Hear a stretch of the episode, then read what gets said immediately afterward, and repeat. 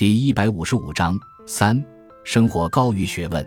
一九六二年秋天，我生平头一次乘上了长途列车，头一次离开上海，来到向往已久的北京，成为北京大学哲学系的一名学生。当时我刚满十七岁，外表弱小稚气，似乎生长得很慢，直到毕业时还常被人误认做一个中学生。然而，在北大的六年里，我在精神上却有了长足的成长，不能说成熟了，但确实是大大的拓宽了眼界。我上北大的这几年，正是国内政治斗争日趋激烈的年代，在反对修正主义和狠抓阶级斗争的大背景下，燕园内已经失去了昔日宁静的书斋氛围。事实上，我们进校后只正经上了两年课。而且在所谓的哲学课程中，也充斥着政治教条。从第三学年开始，我们相继被送到工厂劳动和送到郊县参加两期四清运动，直到文化大革命爆发。尽管如此，透过优美的校园景色、藏书丰富的图书馆、那些任意点课或完全赋闲的老教授的存在，北大悠久。而活泼的治学传统对心智敏锐的学子仍然发生着潜移默化的影响。我始终相信，北京的伟岸气象绝非上海可比，得此气象者是更能成大器的。我在北大的最难忘的经历是认识了郭世英，这同时也是我一生中最难忘的经历之一。我今天仍乐于承认。这位仅仅比我年长四岁的同班同学给予我的影响大于我平生认识的任何人。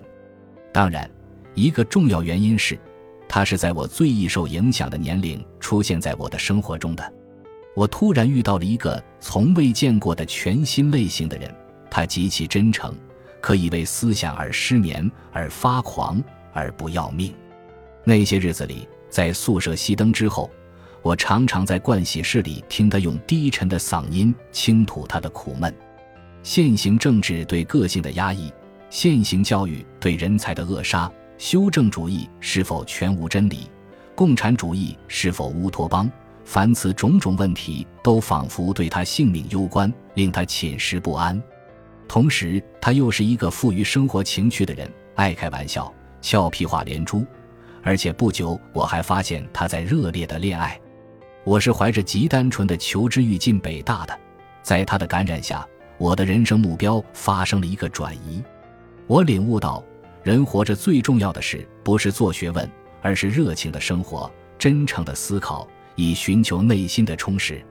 郭世英给予我的另一个收获是，他为我打开了通往世界文化宝库的门户。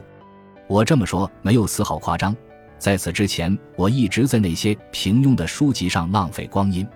而忽然在他的床头不断更新的书堆里，发现了一个新的天地。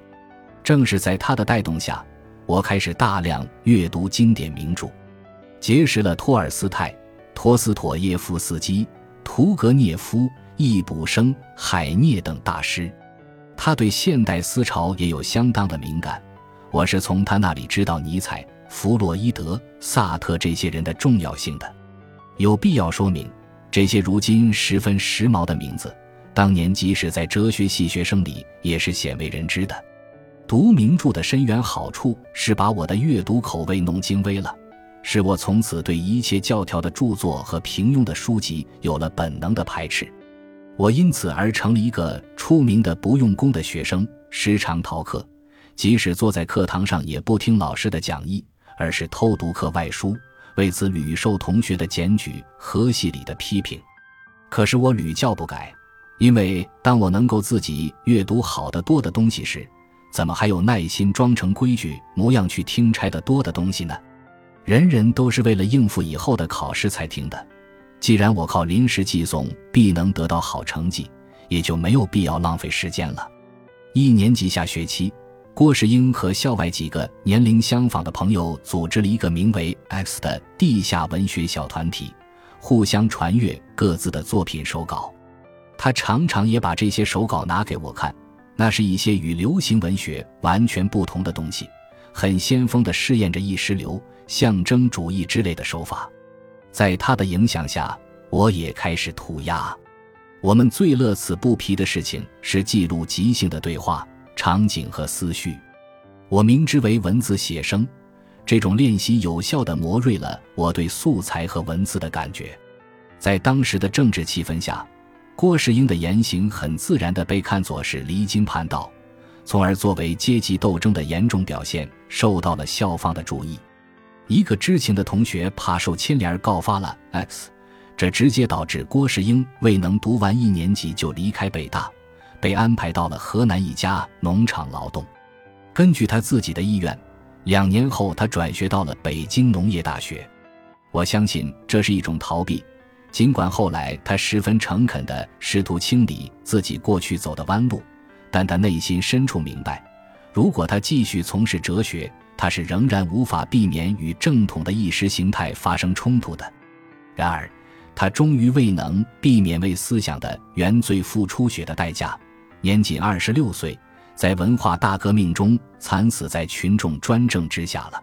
时光疏忽，郭世英去世已经二十九年了。这许多年中，我走过许多地方，经历了许多事情，却未尝忘怀他。我确实相信，如果不曾遇见他，我的道路会有所不同。我希望在不太久的将来了却一桩夙愿，写出我所了解的这个郭沫若之子。